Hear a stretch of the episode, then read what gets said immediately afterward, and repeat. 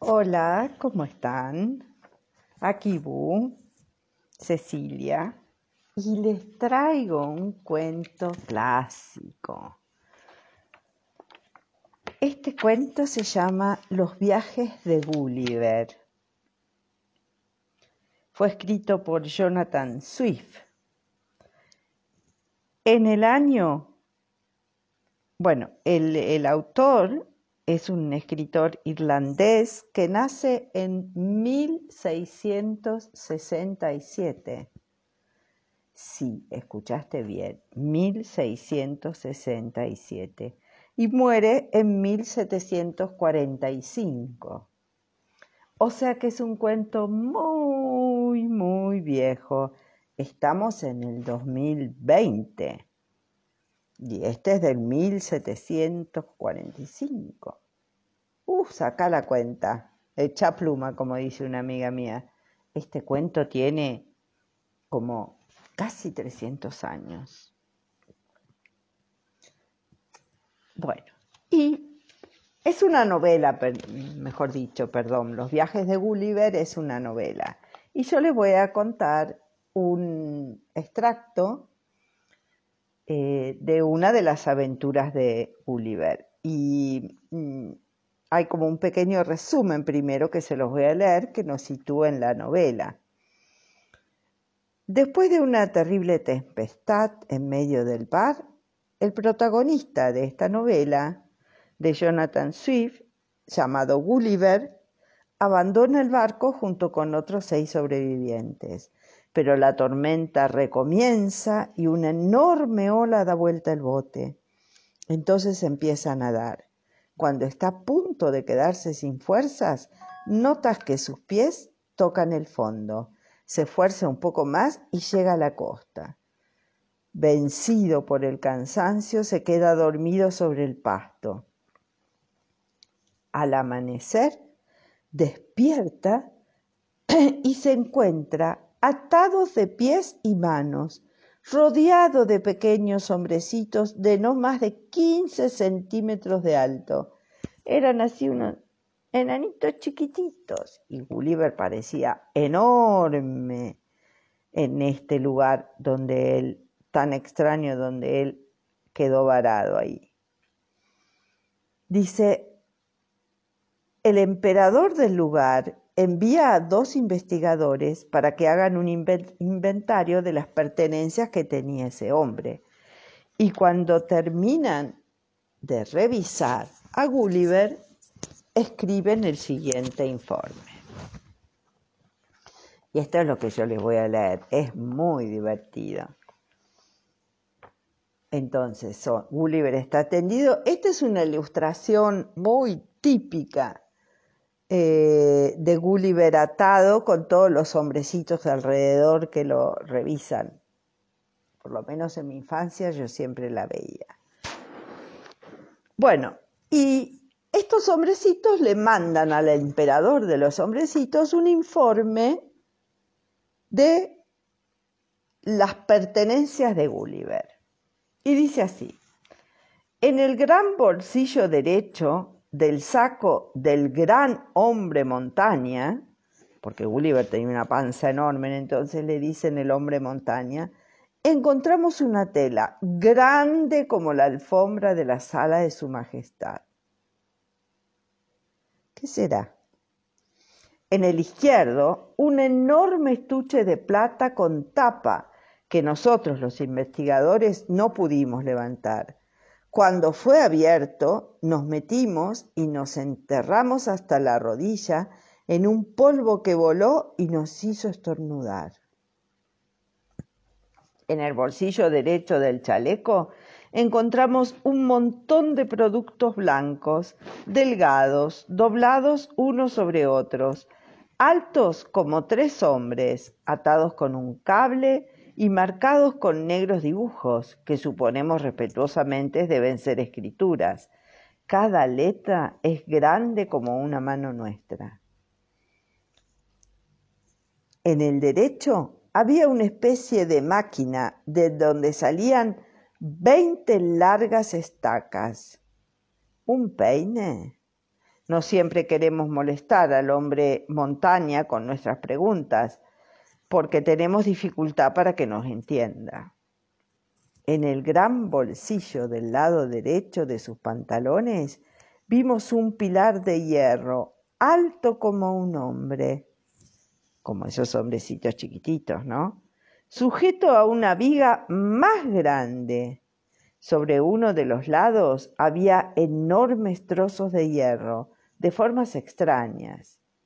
En el bolsillo izquierdo, otra máquina similar.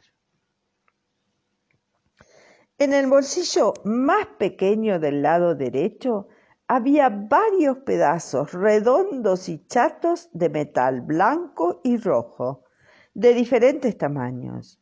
Algunos que parecen de plata eran tan grandes y pesados que mi compañero y yo casi no pudimos levantarlo. En el bolsillo izquierdo había dos pilares negros de forma irregular. Con dificultad pudimos alcanzar su parte superior porque estábamos en el fondo del bolsillo. Uno estaba cubierto. Parecía ser de una sola pieza, pero en la parte superior del otro aparecía un objeto blanco y redondo, dos veces más grande que nuestras cabezas. Dentro de cada uno había unos prodigiosos elementos de aceros que le obligamos a mostrarnos, porque suponemos que podían ser máquinas peligrosas. La sacó de sus estuches y nos dijo que en su país acostumbraba afeitarse la barba con uno y cortar la carne con el otro. Tenía también dos bolsillos secretos que no podíamos inspeccionar del derecho colgaba una cadena de plata con una maravillosa especie de máquina en su extremo. Le ordenamos que sacara lo que tuviese sujeto esa cadena y resultó ser una esfera, mitad de plata y mitad de algún metal transparente.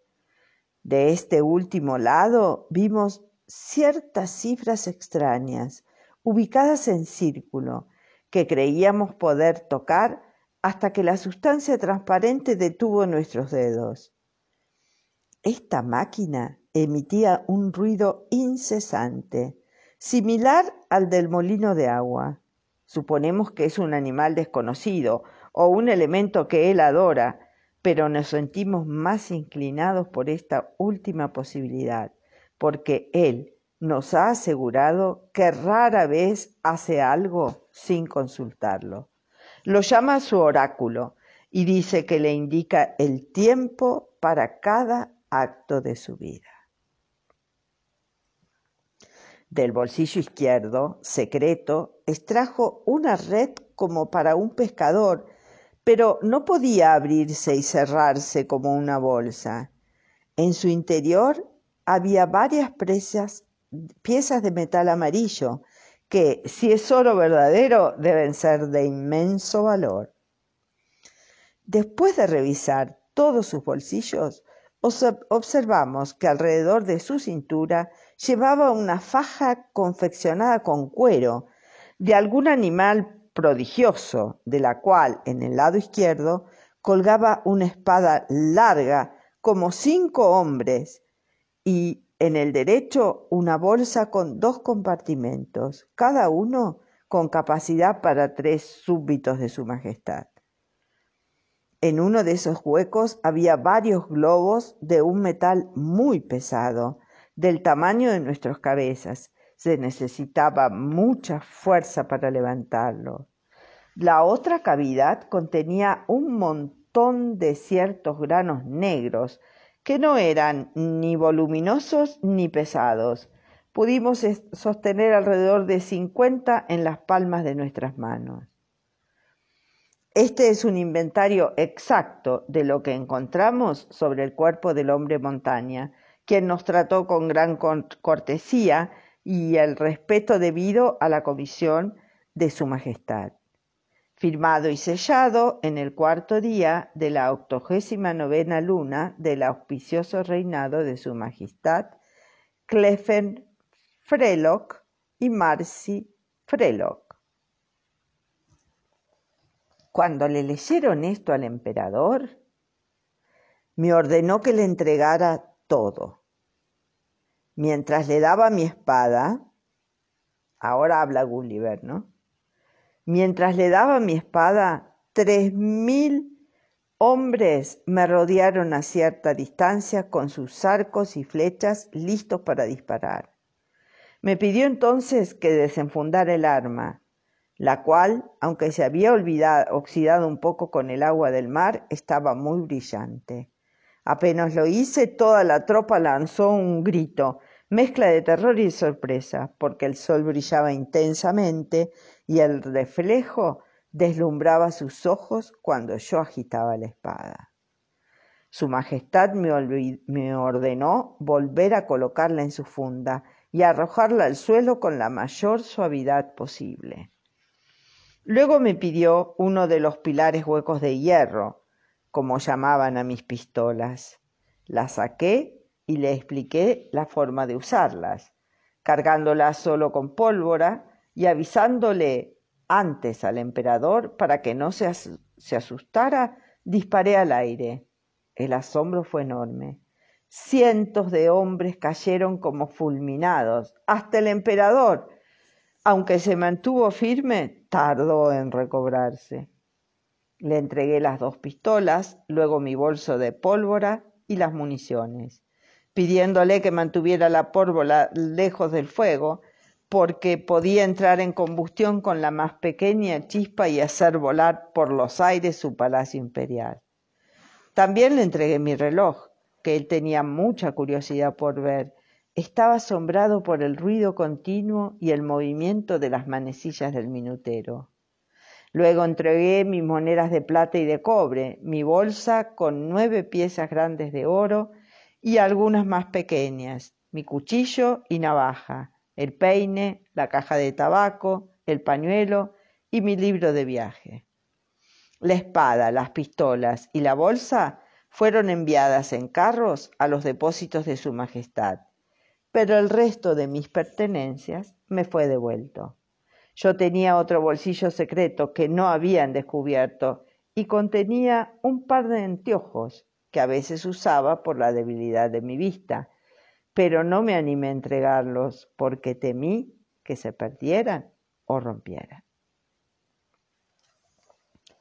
Bueno, acá termina esta adaptación de los cuentos de Gulliver, los viajes de Gulliver de Jonathan Swift, una novela del 1700. Es divertido, ¿no? Como los pequeños hombrecitos van describiendo estos objetos que para ellos eran enormes. Está bueno para ir adivinando qué es cada cosa. Y después Gulliver nos dice. Bueno, espero que se hayan divertido con Gulliver en el país de los enanos. Así se llamaba el, un cuento que yo tenía cuando era chica y que hablaba de esta historia de Gulliver. Bueno, muchísimas gracias. Un beso grande, espero que lo hayan disfrutado.